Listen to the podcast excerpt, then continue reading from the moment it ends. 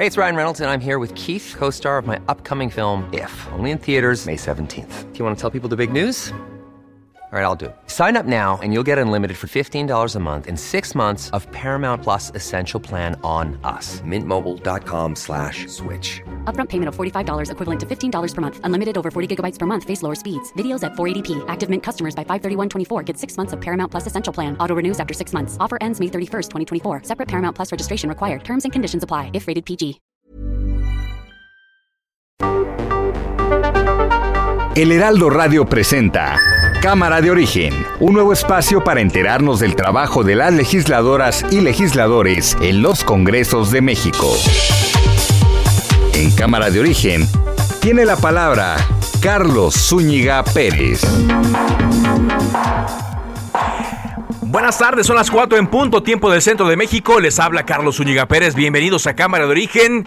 En la siguiente hora vamos a actualizar la información. Vaya que hay mucho que actualizar y también tendremos entrevistas con legisladores de nuestro país para ver cómo anda el trabajo en los congresos. Pero como hay mucho que contarle, vamos a escuchar de lleno cómo va la información a esta hora del día. Ana Elizabeth García Vilchis. La siguiente, el colmo de las fake news. No es falso, pero no es verdadero. Ahora que fue el encuentro sobre medio ambiente, criticaron que por qué no asistí. ¿Qué fue lo más significativo de ese encuentro? Fue la firma para sembrar árboles. ¿De dónde creen que salió esa idea? De Sembrando Vida, que no había firmado México el programa de reforestación. Si el programa lo propusimos nosotros. Kenia López, senadora del PAN. La COP de 26 envía la declaración sobre bosques y uso de la tierra a los países que asistirán.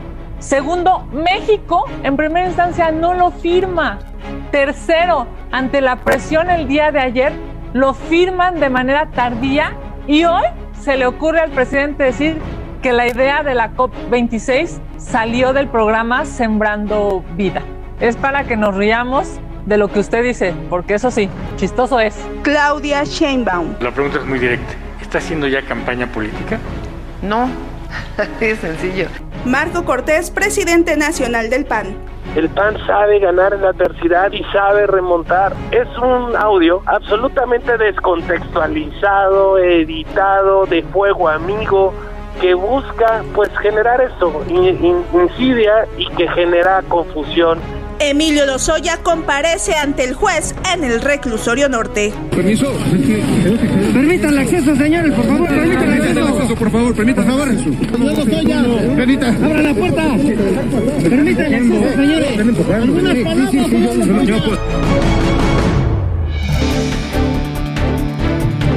Y vámonos con la última hora aquí en Cámara de Origen. El juez de control, José Artemio Zúñiga Mendoza, cambió la medida cautelar que tenía Emilio Lozoya Austin y dicta prisión preventiva justificada.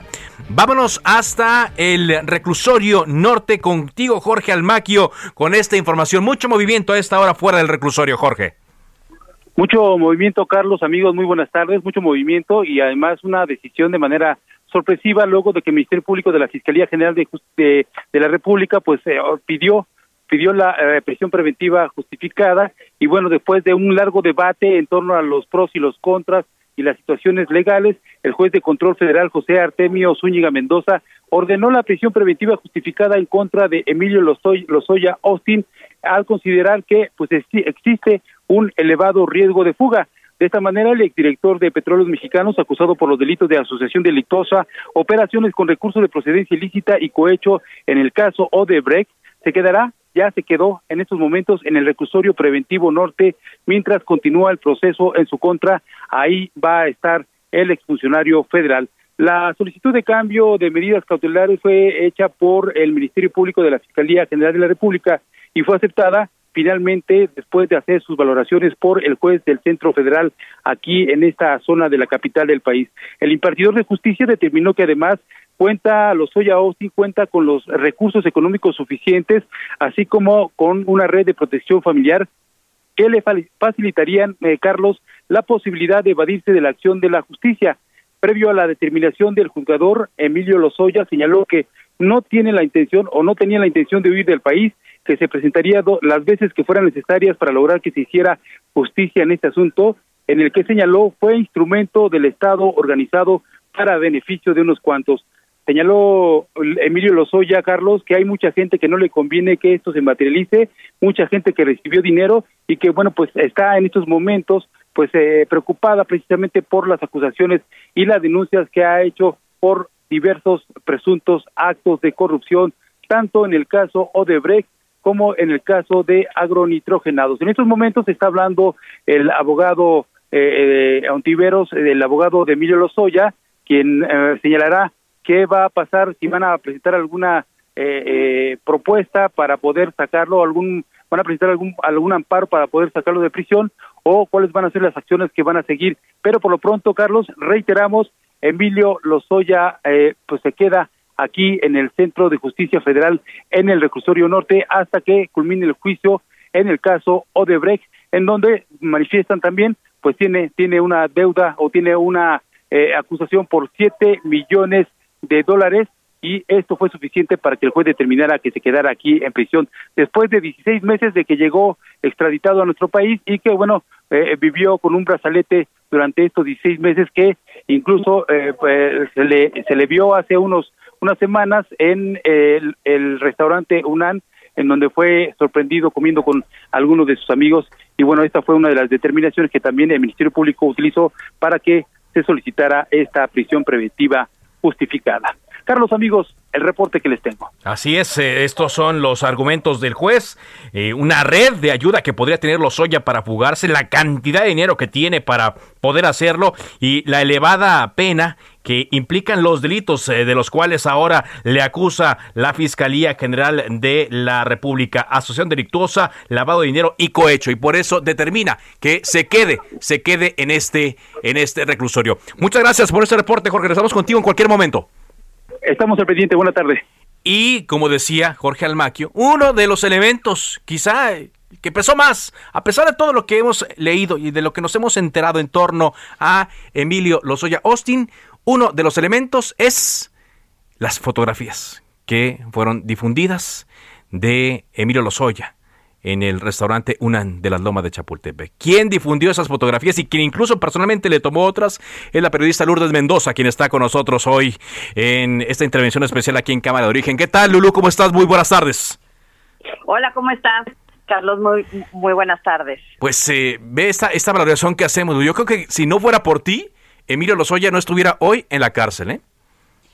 Pues yo creo que ¿Qué te puedo yo decir? Es un gran día para México, es un gran día para celebrar que en México por primera vez vamos a tener un juicio por corrupción, un juicio en donde el ícono de la corrupción del gobierno de Enrique Peña Nieto se quedó en la cárcel, ya se les había escapado, lo regresaron, como bien decía ahorita tu reportero, había este su papá negociado unos criterios de oportunidad, para poder salvar la cárcel. Sin embargo, pues después de un año y cacho no habían presentado prueba alguna y tan es el caso que hoy en la mañana, bueno, desde el lunes sabíamos que sus abogados habían pedido más tiempo para presentar más pruebas. Y lo que no creo que esté en tela de juicio es la chamba que hemos hecho todos los periodistas sí. en este tema, no nada más en este sexenio desde que ha sido acusado, sino desde el sexenio anterior, porque ¿Te acuerdas cuando el presidente estaba en campaña? El, el candidato López Obrador decía claramente, yo no voy por este revancha, yo este no voy a, acusar a nadie más, pero lo que esté abierto, pues eso yo lo voy a seguir. ¿Sí? Y una de las carpetas que se quedó abiertas en la entonces Procuraduría era justamente la de Emilio Lozoya. No sé si te acuerdas que la, la abren José Antonio Meade como y este eh, Pepe Toño eh, Pepe Toño González que era ya el nuevo director general de Petróleos Mexicanos. Entonces lo que hoy estamos viendo es que se está haciendo justicia que la justicia no fue selectiva y que en México lo que yo ponía hoy en mi columna de, del financiero es que estaba por definirse si violar la ley, robar y difamar te llevaba a la cárcel o a cenar al Junan y que en unas horas lo sabrá, lo íbamos a saber y hoy ya lo supimos. En México hoy por lo pronto en el caso de Emilio Lozoya Austin pues sí, violar la ley, robar y difamar, pues lo llevó a la cárcel, a Ah, él. Así es, a él, a él, exactamente. A ¿no? él. Pero mucha gente no entendería por qué pasó tanto tiempo desde que Emilio Lozoya fue localizado, detenido, extraditado y traído a México y por qué hasta ahora se le dicta esta, esta medida preventiva. ¿Qué fue lo que pasó en estos meses para que no, no se le viera en la cárcel? Pues es que yo creo que se nos atravesó también la, la, la, la pandemia, ¿verdad? Entonces los tiempos no, no corrían tan rápido. Sin embargo, pues sí, el propio presidente López Obrador lo dijo en una de sus mañaneras con todas las palabras. Dijo, no es un hecho ilegal, pero sí es inmoral. Entonces, Ujú. pues sí, si tienes a tu mamá arraigada, si tienes a tu hermana con una orden de aprehensión, si tu mujer no puede estar aquí en México y tiene que estar en Alemania, pues ¿qué haces tú presentándote en un restaurante a echar cena, no? Sí. cuando además a lo mejor lo pudiste haber hecho si ya hubieras dado pruebas de todo de, tu- de todos tus dichos, pero pues no fue así. No fue así. Ahora, eh, Lourdes, los eh, delitos de los cuales le acusa la fiscalía son graves. Son, son graves, quizás de los que se les debió haber acusado desde un principio, lo que implica, pues, eh, en caso de ser encontrado eh, culpable, muchos años en la prisión. Muchos años en la prisión y mira, o- este todo lo, que- lo que yo he estado diciendo y sobre todo de la denuncia lo tengo totalmente documentado y te, hice varias columnas. Una se llama La teoría del caso, que esa la hice el 30 de noviembre del 2020 en donde la teoría del caso es que él dice que Enrique Peña Nieto, junto con Luis Videgaray, más todos los demás, este, en, en asociación delictuosa y cohecho, este, le vendieron toda la soberanía energética a Odebrecht a cambio de 10.5 millones de dólares, o sea, unos poquiteros, pero además no, no solo eso, sino esos 10.5 millones de dólares le alcanzaron para sobornar a todo en México y comprar su casa. Imagínate, Lourdes. Ahora, Luego, entonces, Ajá. ese, ese es la- la- o sea, de ahí viene la siguiente columna, que Sí. es las cuentas no le salen a Lozoya, que es del 2 de diciembre. Ajá. Luego, Lozoya es el verdadero traidor a la patria, las incongruencias y falsedades de Lozoya, que es del 9 de diciembre, y la última que ya saqué es la de la multiplicación de los panes brasileños del 27 de agosto del 2021. Ujú. Si tú ves, o sea, esto no lo estamos inventando nosotros. No, en no, las no. declaraciones juradas de Odebrecht, de Luis Menéndez Güell, él dijo claramente, yo le di 10.5 millones de dólares a Emilio Lozoya Austin, ¿y qué crees? Eh, Santiago Nieto, como director de la UIS, se los encontró y están en sus cuentas. Sí. Hay un millón menos, ¿sabes por qué falta un millón? ¿Por qué? Porque eso se los de- eh, confiscó la Fiscalía de Brasil. Ah. Eso también está declarado en la Fiscalía brasileña. Porque ya se actuaron antes, ¿no? Exactamente. Esto fue un escándalo mundial. Sí. De ahí es que sale todo esto. Mira, Entonces, y ya ves el tema de agronitrogenados, Sí. pues este supuestamente ya se iba a eh, ¿cómo se llama? A resarcir, A resarcir el el- daño. exactamente. Y pues no, Ansira salió y pues no resarció ya nada. nada, Sí, nada. Seguimos en las mismas. E- Ese es otro, otro personaje, ¿no? Que también, eh, digamos que le plantó cara a la fiscalía y los engañó. Ahora, Lourdes, estoy platicando con la periodista Lourdes Mendoza. En tu caso, esta prisión preventiva eh, justificada que se le dicta a Emilio Lozoya, ¿cómo eh, incide en tu denuncia particular contra Emilio Lozoya? Yo no puedo hablar de mi tema, me da muchísima pena. Puedo hablar como periodista y de, y de todo lo que he venido haciendo en, en temas periodísticos, pero de mi tema, de mi demanda, lo único que puedo decirte es que sigue, pero por este recomendación De los abogados, sí, y debido ya proceso no puedo también. decir nada, Ajá, pero tú vas a seguir. Eh, eh, tu, tu caso sigue corriendo yo- yo paralelo. dije- sí. Yo lo dije el 19 de agosto del 2020, en, cuando se filtró la denuncia, que yo eso era mentira, ya lo probé y que iba a llegar hasta las últimas consecuencias, pero más ya no, pero ahí sigue mi, mi, mi tema, ahí sigue. Ujú. Pues qué importante, Lulu, lo que pasó eh, hace cosa de un mes, ¿no? Ese sábado del mes de octubre, el primer sábado, cuando en la noche divulgaste esas eh, fotografías y todo lo que ha sucedido en este último mes, que tiene un punto culminante el día de hoy, 3 de noviembre, cuando Emilio Lozoya queda preso, el juez eh, de control Artemio Zúñiga le cambia la medida eh, preventiva, la medida cautelar, perdón, la prisión preventiva justificada, le da un mes de plazo para presentar estas pruebas. Yo no sé si en un mes va a ser lo que no hizo en tantos meses, ¿no? De presentar pruebas contra todas las personas que él denunció. Pero sí, pero ojo, aquí, digo, todo esto lo hemos ido aprendiendo, eh, eh, ¿no? Este, sobre la marcha. Sí. Lo que yo he visto con los abogados es que cuando tú te acoges al tema de un criterio de oportunidad, sí. lo que tienes que tener muy en claro es que si a ti te eximen, o sea, te quitan tu, tu delito, pero no te eximen de tu responsabilidad jurídica. Es decir, si la fiscalía se va contra otras personas con tus dichos, pues tú te tendrías que presentar en, en, en, esos juicios con, de la mano de la fiscalía, porque la fiscalía te va a poner en el banquillo, porque tú eres el que tienes todas las pruebas. Exacto. Entonces, pues imagínate que un juez le dijera a la fiscalía, no, pues mano, ¿qué crees? Este, este no trae nada. Ese es el problema. Entonces, por eso hay que festejarle a la fiscalía lo que hoy hizo. Lo hicieron hoy muy bien. Si se tardaron o no, pues mira, no son los tiempos, pero hoy lo hicieron.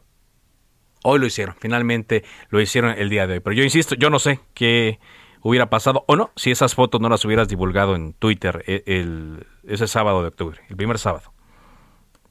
Pues mira, los hubieras dicen que no existen. Eso sí. Eh, bueno, gracias, muchas gracias eh, Lourdes por esta por esta entrevista. Eh, Feliz cumpleaños, por cierto, me están diciendo aquí mis compañeros que es tu cumpleaños. Pásala muy bien. Aquí ya estoy viendo que varias personas dicen que es un buen regalo de cumpleaños. No sé si personalmente lo consideres así, pero bueno, hoy se da un paso importante en el tema de la justicia. Muchas gracias, Lourdes. Al contrario, gracias a ti, Carlos. Gracias, Lourdes Mendoza, periodista y es columnista del eh, periódico El Financiero y quien divulgó estas eh, fotografías de Emilio Lozoya Austin cenando en el eh, UNAN y que ella misma fue a corroborar que este Emilio Lozoya estuviera ahí y pues a partir de ahí cambiaron mucho, mucho las cosas. Fue el 9 de octubre, aquí yo, tengo más el, dato, es el 9 de octubre cuando dan a conocer esta información. Sábado 9 de octubre, segundo sábado, cuando se comienza a divulgar esta información. Miguel Ontiveros es el abogado de eh, Emilio Lozoya y habló a los medios de comunicación terminando esta audiencia. acaba de terminar esta comparecencia del abogado Miguel Ontiveros ante los reporteros. Eso es parte de lo que dijo. Vamos, sí, vamos, sí, sí, vamos a interponer un recurso en relación, porque se nos ha permitido, y eso es un derecho que tiene la defensa, desde diversos eh, ámbitos hemos eh, promovido eh, amparos y en este caso también promoveremos algún recurso, pero estamos ciertos de que la vía es el acuerdo con la Fiscalía General de la República, él ratificará ante un tribunal su denuncia y estamos absolutamente convencidos de este que es un paso que va a acelerar la suspensión del ejercicio de la acción penal y la extinción de la acción penal a favor de él y su familia. ¿Qué va a pasar con el criterio de oportunidad? El criterio de oportunidad eh, es una figura que se va edificando poco a poco. Tiene tres pasos. El primer paso es eh, aportar datos eficaces para los efectos de acreditar un delito mayor. Ya se hizo, ya hay reacciones judiciales, hay vinculaciones, hay citaciones judiciales. Eh, lo segundo es comprometerse, ya se hizo a ratificar su denuncia cuando sea requerido por un tribunal. Y la tercera es la garantía de la reparación del daño y eso nos vamos a enfocar en los próximos días. Vamos a reunirnos con Pemex. Hoy mismo ofrecimos a Pemex, a la Unidad de Inteligencia Financiera y eh, frente a la Fiscalía General de la República una propuesta de reparación del daño. Nos reuniremos en los próximos días, si ellos así lo consideran pertinente, para que se eh, proceda el criterio de oportunidad en sus términos. Dice el abogado, que el criterio de oportunidad se va construyendo, si es algo de lo que nos decía también Lourdes Mendoza, es algo de lo que vamos conociendo eh, poco a poco, sin embargo, recordemos que dentro de esta audiencia, el representante de la Fiscalía General de la República, pues le dijeron al juez, nosotros retiramos el criterio de oportunidad porque el señor Lozoya no ha cumplido con lo que debería y eh, fue parte también de lo que pesó en la decisión del juez, aunque más bien para la prisión preventiva justificada, los tres elementos eh, que yo acabo de comentar en mi cuenta de Twitter es que el juez considera que Emilio Lozoya Austin tiene eh, la red de contactos para poder eh, fugarse, también tiene una cantidad de dinero importante para poder fugarse y también considera la elevada cantidad de dinero que, corrijo, la elevada cantidad de tiempo que implica una posible sentencia en caso de que los delitos de los cuales le acusa ahora la Fiscalía General de la República eh, sean probados. Son delitos como cohecho, lavado de dinero, entre otros. Por cierto, a propósito de lo que decía eh, Lourdes Mendoza, eh, la Perdón, y asociación delictuosa, que son los que pesan más estos delitos. Por cierto, a propósito de lo que decía Lourdes, Santiago Nieto colocó un mensaje en su cuenta de Twitter donde informó que la Unidad de Inteligencia Financiera participó en esta audiencia del caso Odebrecht y argumentaron a favor de la postura de la Fiscalía General de la República de revocar la medida cautelar a Emilio Lozoya y sustituirla por prisión preventiva. Bueno. Atentos a lo que ocurre y a las reacciones que surjan mañana en la mañanera seguramente habrá reacciones al respecto y otras dependiendo de cómo se dé la tarde en cuanto a información que la Fiscalía General de la República proporciona en torno a este caso. Vamos a cambiar de tema porque en Tamaulipas hay eh, una denuncia de desaparición de un ex legislador. Carlos Juárez, corresponsal del Heraldo Media Group desde Tamaulipas, ¿qué es lo que se sabe en torno a esto? Te escuchamos. Hola, ¿qué tal? Muy buenas tardes. Qué gusto saludarte a ti y a todo tu auditorio. Te comento que la Comisión Estatal de Búsqueda de Personas en Tamaulipas confirmó la noche de ayer la desaparición del exdiputado local Ulises Martínez Trejo, así como también de su esposa María Idalia Manzanares Bautista. Fue el vocero de Justicia Tamaulipas, Giovanni Barrios Moreno, quien señaló que si bien información fue dada a conocer la noche del 2 de noviembre, el ex, ex legislador y su pareja están desaparecidos desde el 27 de octubre, es decir, hace más de una semana.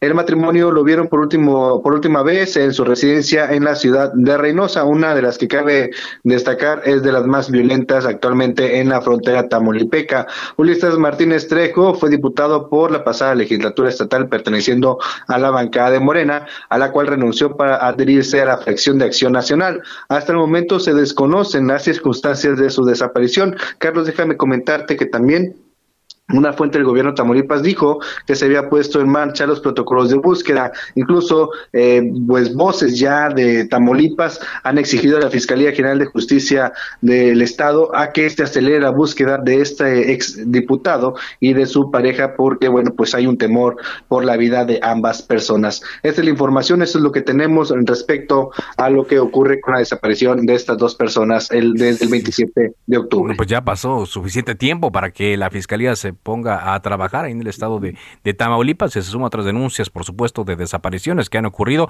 Todas son importantes, pero hablando de un eh, legislador, pues, es para que se llame la atención. Gracias por este reporte.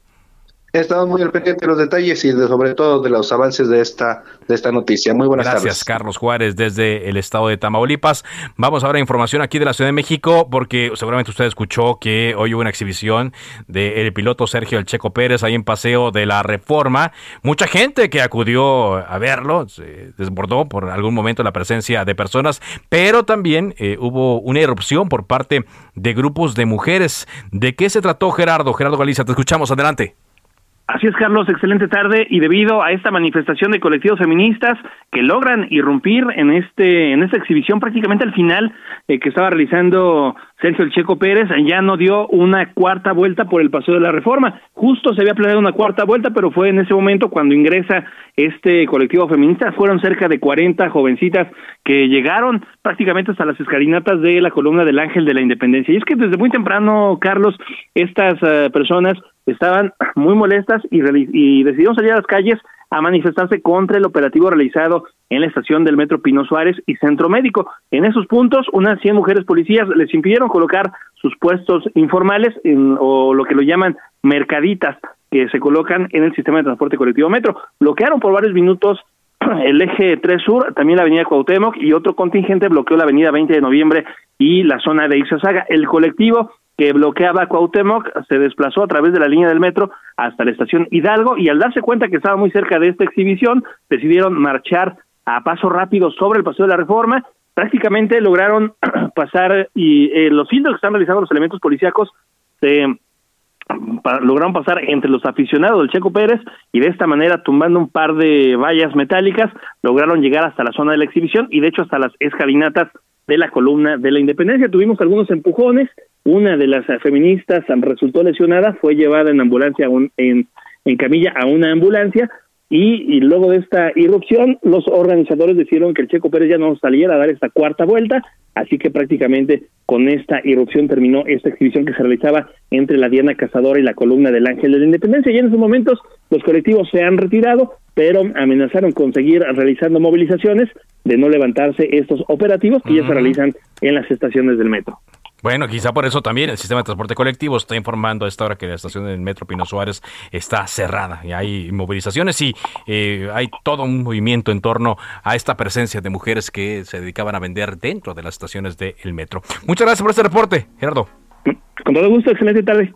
Vamos a ir a un corte comercial. Estamos en cámara de origen a través de Daldo Radio. Gracias por sus comentarios que nos llegan a mi cuenta de Twitter que es arroba carloszup. Ahí estamos en todo momento. Después de la pausa, más información y también más entrevistas.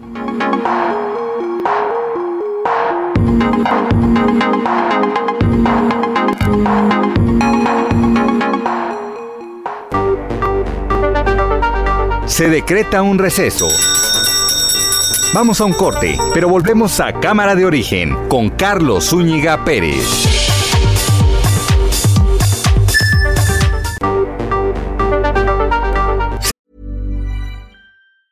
Many of us have those stubborn pounds that seem impossible to lose, no matter how good we eat or how hard we work out. My solution is PlushCare. PlushCare is a leading telehealth provider with doctors who are there for you day and night to partner with you in your weight loss journey. They can prescribe FDA-approved weight loss medications like Wagovi and Zepbound for those who qualify.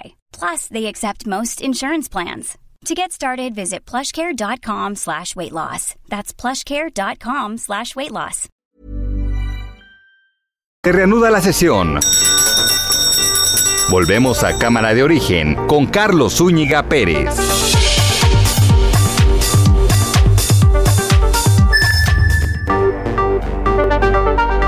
Contacte a Carlos Zúñiga Pérez en Twitter, Facebook e Instagram como arroba carloszup.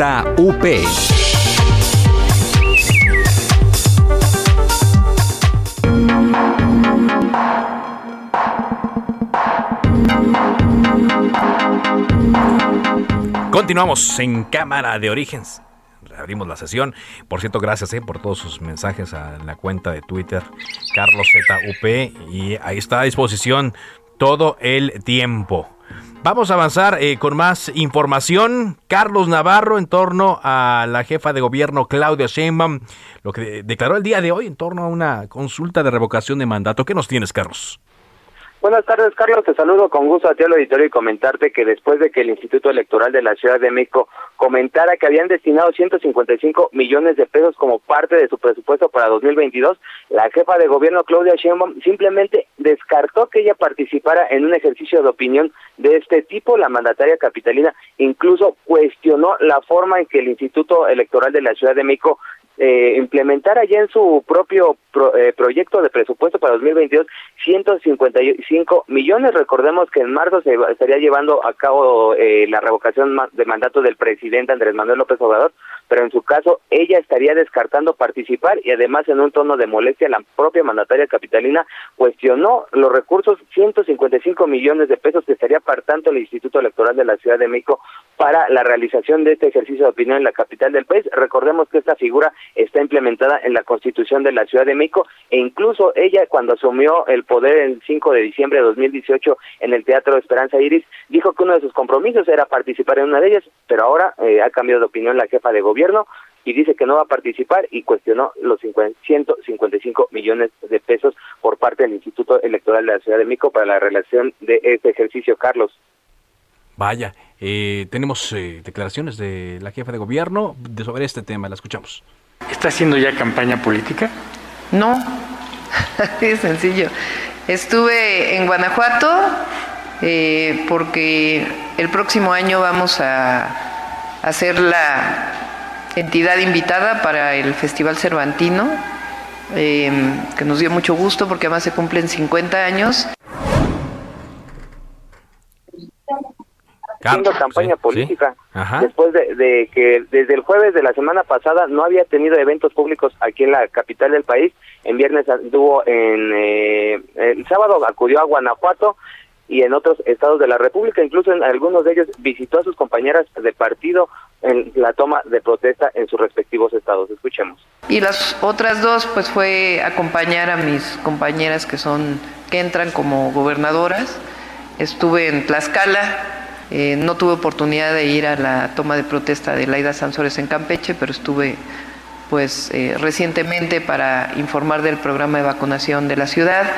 Después estuve en Guerrero con Evelyn Salgado y ahora con Marina El Pilar en Baja California y con Indira Vizcaíno en Colima. Así que pues son las compañeras que vienen de Morena, que son gobernadoras. Las recibí aquí y uno de los compromisos que hicimos es que en la medida de lo posible pudiéramos ir a las tomas de protesta. Entonces, pues en ese sentido fue el, Así es que después de cuatro días de no tener eventos públicos aquí en la capital del país, hoy la jefa de gobierno tuvo conferencia de prensa en el antiguo Palacio del Ayuntamiento y posteriormente visitó una escuela en la alcaldía Lalpan para llevar a cabo esta, eh, pues, anunciarle a los padres la implementación de mi beca para empezar y los beneficios de este programa social. Así es que tanto rechaza la revocación de mandato, cuestiona los 155 millones de pesos y dice que no está en campaña política la jefa de gobierno, Carlos. Bueno, y eso queda a juicio de el auditorio y los habitantes de esta Ciudad de México. Gracias, Carlos, por este reporte. Hasta luego, buenas tardes. Muy buenas tardes y avanzando en la información, eh, después de su puente, largo puente que tuvieron los diputados federales, ya están regresando poco a poco a trabajar. Hoy hubo reuniones entre eh, diputados del partido Movimiento Ciudadano y el exsecretario de Hacienda, Carlos Ursúa. Además, sabemos que hay una reunión de los eh, aliados del oficialismo, es decir, Morena, el Partido Verde y el Partido del Trabajo. Con toda la información desde la Cámara de Diputados, Iván Saldaña. Cuéntanos, Iván, adelante. ¿Qué tal, Carlos, amigos del auditorio? Buenas tardes. Así es, el exsecretario de Hacienda del presente gobierno, Carlos Ursúa, pues advirtió que de aprobarse la reforma eléctrica del presidente Andrés Manuel López Obrador, será el error más grande de todo el sexenio por los efectos a corto, mediano y largo plazo. Esto bien lo relatas, eh, fue durante un encuentro privado que sostuvieron los diputados federales de MC en el Palacio Legislativo de San Lázaro. Ahí el exfuncionario les expuso que esta iniciativa de reforma constitucional pone en riesgo las inversiones del país y apuntó que pues el gobierno federal está subestimando lo que puede pasar con el rechazo a las energías limpias. Textualmente, Carlos, en un audio eh, que se filtró a la prensa, eh, de, bueno, por cierto, de muy mala calidad, eh, se, se señala que desgraciadamente la inversión privada no es la que deberíamos tener. Esto va a detener aún más esta inversión que tanto necesitamos. Dijo, yo espero que no se concrete, supongo que no. Yo tengo muchas esperanzas de que no se va a concretar y si se concreta, bueno, ciertamente yo creo que hasta el propio gobierno siente que se pasó y que va a haber una serie de cambios en la contrarreforma. También, por otro lado, como bien lo adelantase Carlos, eh, hubo una reunión desde la mañana hasta hace Em, una media hora que concluyó el encuentro de los diputados de la coalición Juntos Hacemos Historia, el eh, Morena, eh, el Partido Verde y también el Partido del Trabajo. Ahí pues tocaron diversos puntos, sobre todo fue presupuesto que se tiene que aprobar antes del 15 de noviembre, el presupuesto del 2022, la reforma eléctrica y también la comparecencia del próximo viernes del consejero presidente del INE, Lorenzo Córdoba.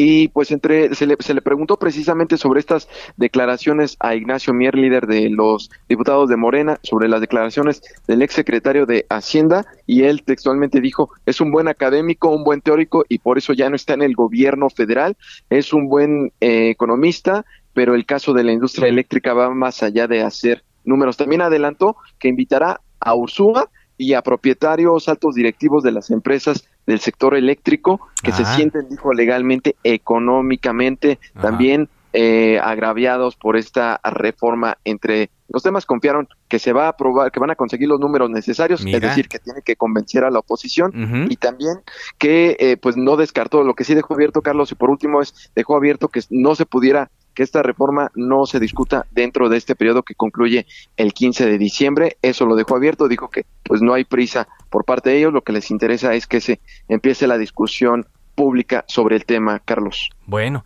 y en cuanto a lo del presupuesto, entonces, eh, ¿algún acuerdo o algo que, hayan mencionado?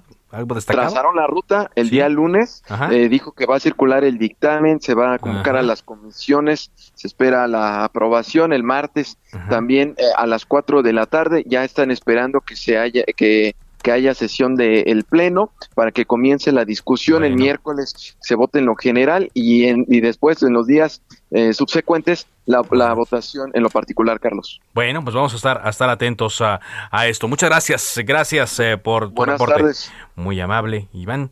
Pues allá la información que se está dando desde la Cámara de Diputados. Vamos a intentar averiguar un poco más en torno a este tema en las siguientes emisiones de Cámara de Origen. Por lo pronto, saludo a Jorge Gaviño, vicecoordinador del PRD en el Congreso de la Ciudad de México. ¿Qué tal, diputado? ¿Cómo está?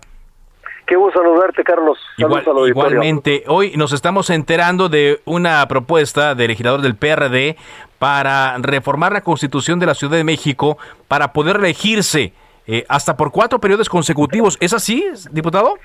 Bueno, lo que estamos eh, buscando es homologar la Constitución General de la República que señala este, en su transitorio correspondiente, precisamente que se eh, homologuen las constituciones de los estados en ese sentido. Eh, lo que estamos buscando es una armonización con la Constitución Federal exclusivamente muy una armonización con la Constitución Federal que ya contempla esto. En la Ciudad de México, eh, actualmente, ¿por cuántos periodos se pueden reelegir? Es, es uno. primero se modificó la Constitución de la ciudad por un periodo, eh, posteriormente hubo, la reforma de la Constitución Federal y, eh, y así se señala en la Constitución Federal. Es un asunto de armonización de leyes un asunto de armonización. Eh, ¿Cuál es la ruta entonces que va a seguir esta eh, propuesta, diputado? Bueno, ya se presentó, eh, se, mandará a la Comisión de Puntos Constitucionales e Iniciativas Ciudadanas, ahí se, eh, se habrá de debatir y si se aprueba en esos términos, pasará al Pleno para su discusión y análisis. Bien, para un diputado con su experiencia, estoy platicando con Jorge Gaviño, ¿qué representaría y qué reto habría en caso de querer eh, irse a reelegir por lo que la ley le permita, en este caso por cuatro periodos, diputado? Bueno, eh, finalmente, eh, primero para poderse reelegir se tiene que hacer un trabajo y estar respondiéndole a la gestión ciudadana. si no se tiene esa situación, pues finalmente pues no hay reelección, no no se ganaría una elección en ese sentido. Pero digamos, eh, mm, ya conocemos, ¿no? Hay, diputados que han estado en algún periodo y luego dejan descanso y regresan. Digamos que ya se ha cumplido un periodo de 12 años, ¿no? Algunos, o quizá que hay, hasta quien más. Pero no sé si de, manera eh, eh, seguida, qué tanto desgaste o cómo, lo verían ustedes, si una oportunidad o como eh, algo muy cansado, no sé. No, bueno, finalmente si no hay un trabajo y no hay una cercanía con la ciudadanía, sí efectivamente hay un desgaste y es un desgaste en donde pues muchas veces pues este ya no se puede uno digamos eh, ni siquiera parar en el territorio para para poder pedir el voto. Finalmente esto es para los legisladores que tienen pues eh, cercanía con el pueblo con la ciudadanía para poder eh, regresar a su distrito y poder pedir el voto. Entonces es una es un riesgo si no hay trabajo y hay una oportunidad si hay cercanía y hay trabajo muy bien, entonces, ¿para cuándo usted cree que podría eh, eh, estarse ya discutiendo ante el Pleno esto? Bueno, eh, la Constitución de la Ciudad de México da 40 días para poderse dictaminar. si no es así, se, se pide un, un digamos, una, la posibilidad de, más tiempo, pero básicamente serían tres meses. Sería, sería para el otro periodo, porque los cambios constitucionales en la Ciudad de México no se pueden tratar en el mismo periodo, tendría que esperarse al, al periodo siguiente. Muy bien, bueno, pues eh, será será interesante verlo eso. Como usted nos dice, ya está contemplado en la Constitución a nivel federal, únicamente sería homologarlo aquí en la capital de la República Mexicana. Le agradezco mucho que nos haya explicado esto. Estoy a la orden, Carlos. Un abrazo. Muchas gracias. Muy buenas tardes, Jorge Gaviño. Son las 4 con 42 tiempo del centro de México. Saludamos al eh, diputado del Grupo Parlamentario del Partido de Acción Nacional en el Congreso de la Ciudad de México, Gonzalo Espina. ¿Qué tal, diputado? Buenas tardes. ¿Qué tal? Buenas tardes, a sus órdenes. Gracias por tomarnos esta llamada aquí en Cámara de Origen. Ha presentado usted un punto de acuerdo para que la Comisión de Búsqueda y el Sistema de Búsqueda de Personas informen sobre este fenómeno de los niños extraviados. ¿Qué le lleva a presentar este punto de acuerdo, diputado? Pues mira, nos lleva a presentar este punto eh, de acuerdo, pues la desaparición de nuestros niños y niñas que estamos preocupados, pues, por este incremento en este ilícito. Y pues que tenemos que estar eh, pendientes de que tengan las herramientas adecuadas los órganos para que puedan implementar búsquedas más acertadas y rápidas, ya que el que recuperen a un niño abandonado, a un niño sustraído, a un niño secuestrado, pues tiene, es, tiene que ser en cuestión de minutos, en cuestión de horas. Y eso es lo que tenemos que ver que se lleve a cabo, ¿no? Platícanos un poco acerca de, este fenómeno, porque es común ahora ver, eh, sobre todo en las redes sociales, estas alertas que se emiten con fotografías de niños, pero luego uno la revisa y hay casos de mucho tiempo atrás. ¿Qué tanto ha crecido y a qué se atribuye que haya crecido, diputado? Pues mira, aquí tenemos varios factores. Uno de ellos, pues, son las redes sociales. Hay muchos enganchadores en este en este delito.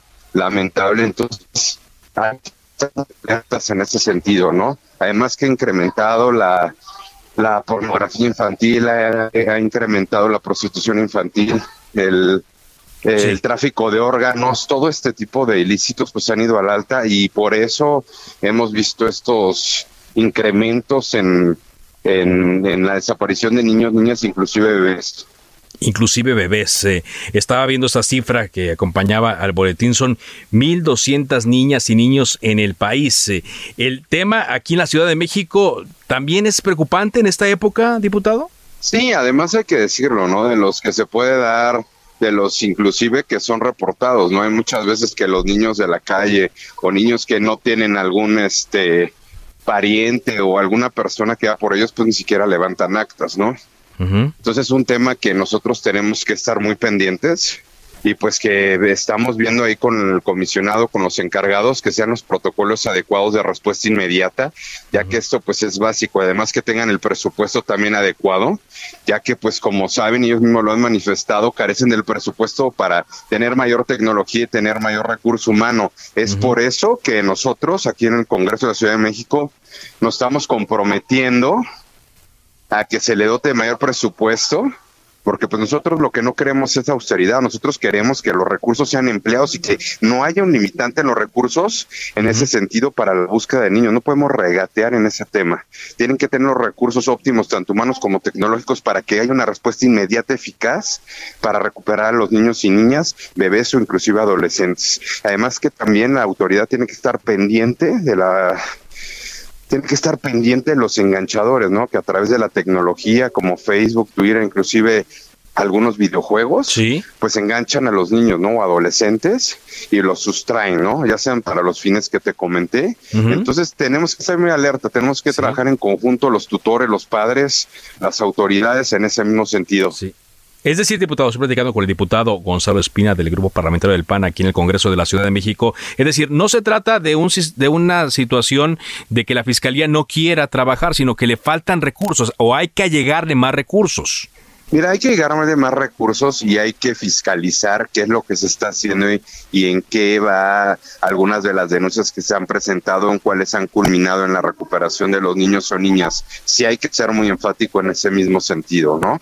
Por eso estamos pidiendo este informe para que apretar y corregir lo que se tenga que corregir y poner con lupa. Y si hace falta recursos, porque lo han dicho así, dotárselos, que ese no es un pretexto, que no podemos nosotros regatear en los niños y en las niñas que son desaparecidos o son secuestrados. Eso no puede pasar aquí en la Ciudad de México, que tienen que implementarse los mecanismos correctos. Es por eso que pedimos un informe de cómo van los casos y qué casos hay, cuántos y cuáles, y cómo podemos coadyuvar para que no este delito no sea algo que transgreda o que crezca más allá, ¿no? Claro que también hay otros temas como cuando son sustraídos por algunos de los padres que están divorciados que se los llevan a otros países o inclusive a otros estados, si hay otros tipos de casos, pero nosotros estamos muy preocupados por los de la delincuencia, ¿no? Por los niños que son utilizados para la prostitución infantil, que son utilizados para la pornografía infantil, tráfico de órganos o inclusive para que otra pareja los adopte, adopciones ilegales. Tenemos que puntualizar en esto, ya que es sumamente lacerante el que un niño o niña desaparezca. Muy bien. Finalmente, ¿qué en ruta va a seguir este punto de acuerdo? ¿Para cuándo esperarían este informe que solicitaron, diputado? Pues mira, este informe estará listo yo creo que a más tardar una semana. De manera personal me quiero reunir con el comisionado. Este punto de acuerdo fue avalado por todas las fuerzas legislativas, lo cual aplaudo porque un tema tan lacerante como este no puede tener regateos políticos. No puede ser un tema político, es un tema de interés para todos los niños, niñas, adolescentes y bebés de la Ciudad de México. Y tenemos que poner aquí énfasis, y como también les digo, yo soy el vicepresidente de la Comisión de Atención a la Niñez, entonces vamos a estar por lo menos estos tres años, que es lo que me corresponde, trabajando, coadyuvando con la autoridad, con el Ejecutivo, para que tengan mejores leyes, para que tengan presupuesto, para que estemos empujando para que este delito se acabe y no haya un niño y una niña sustraído más en la Ciudad de México. Bien interesante, decimos para tapar este fenómeno, más que tapar, para detener este fenómeno, tapar este despojo que está teniendo, porque sí, es un grave problema ya. Más adelante lo abordaremos, eh, si así hay la disponibilidad, el daño que se le provoca a la familia cuando hay un desaparecido. Por supuesto, no, es, es, es algo inimaginable, es es algo muy lacerante para los que tenemos hijos, pues no nos queremos ni imaginar lo que puede llegar a pasar eh, cuando un familiar o algún niño, niña, bebé es sustraído, ¿no? De, de su familia, ¿no? Es una situación, este, pues sumamente preocupante, alarmante, que debemos de atender, ¿no? Que no tenemos por qué permitir que la sigan pasando las familias mexicanas de la Ciudad de México. Le agradezco mucho, diputado Gonzalo Espina, esta conversación. Gracias, a tus órdenes. Hasta luego, muy buenas tardes. Hasta luego.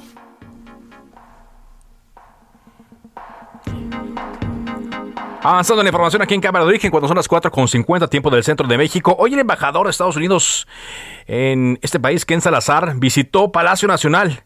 Estuvo dos horas, más de dos horas dentro de este palacio y saliendo dijo que se está reuniendo con los líderes del gobierno mexicano para aprovechar las oportunidades que existen entre los dos eh, países. Pero ya en su cuenta de Twitter acaba de colocar un mensaje que Salazar diciendo, hoy sostuve importantes reuniones con el gobierno mexicano para hablar sobre la reforma energética. Quiero aprender más sobre el ímpetu de esta reforma constitucional. Expresé serias preocupaciones de Estados Unidos. Nos comprometimos a continuar el diálogo sobre este crítico asunto en los próximos días. Estas son parte de las declaraciones de Ken Salazar saliendo de esta reunión en Palacio Nacional. Hoy vine aquí porque las oportunidades que tenemos entre México y los Estados Unidos, eh, llegamos a un tiempo en la relación entre los Estados Unidos y México que es una oportunidad histórica. Y en eso estoy teniendo reuniones eh, con eh, los líderes del gobierno aquí en México. Y les, les aprecio mucho su atención. ¿Qué temas, ¿Le puedo robar este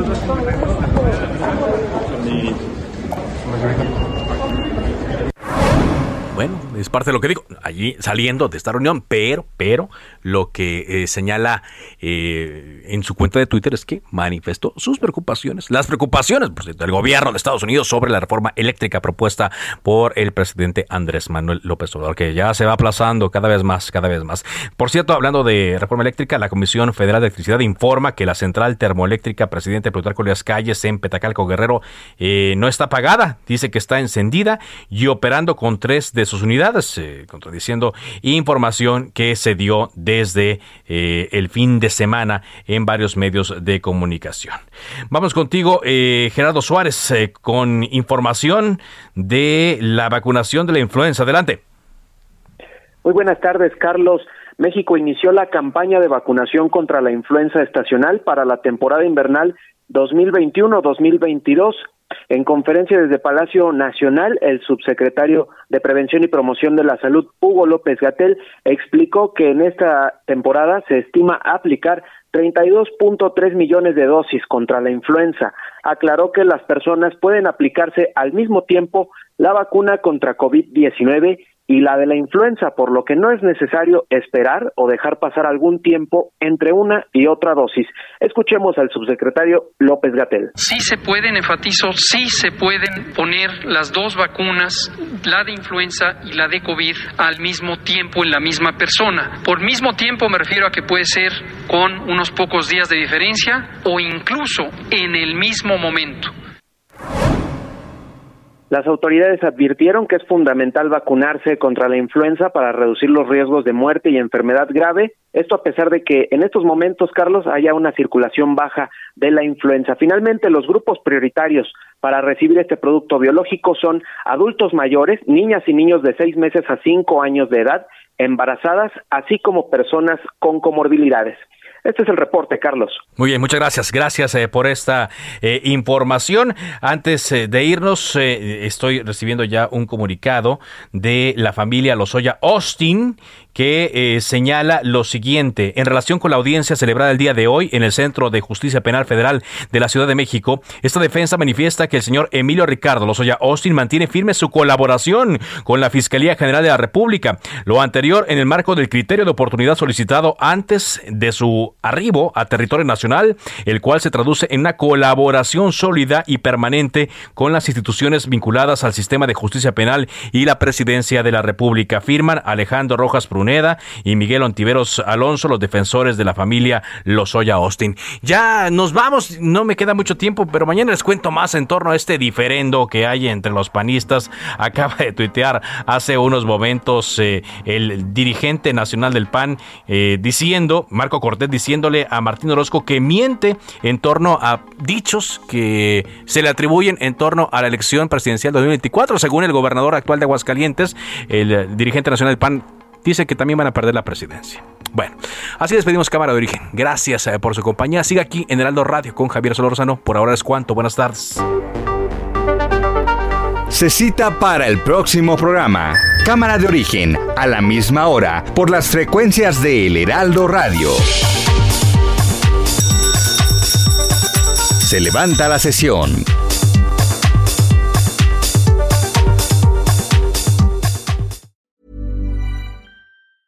Hey, it's Paige DeSorbo from Giggly Squad. High quality fashion without the price tag. Say hello to Quince. I'm snagging high-end essentials like cozy cashmere sweaters, sleek leather jackets, fine jewelry, and so much more. With Quince being 50 to 80% less than similar brands. And they partner with factories that prioritize safe, ethical, and responsible manufacturing. I love that. Luxury quality within reach. Go to quince.com slash style to get free shipping and 365 day returns on your next order. Quince.com slash style.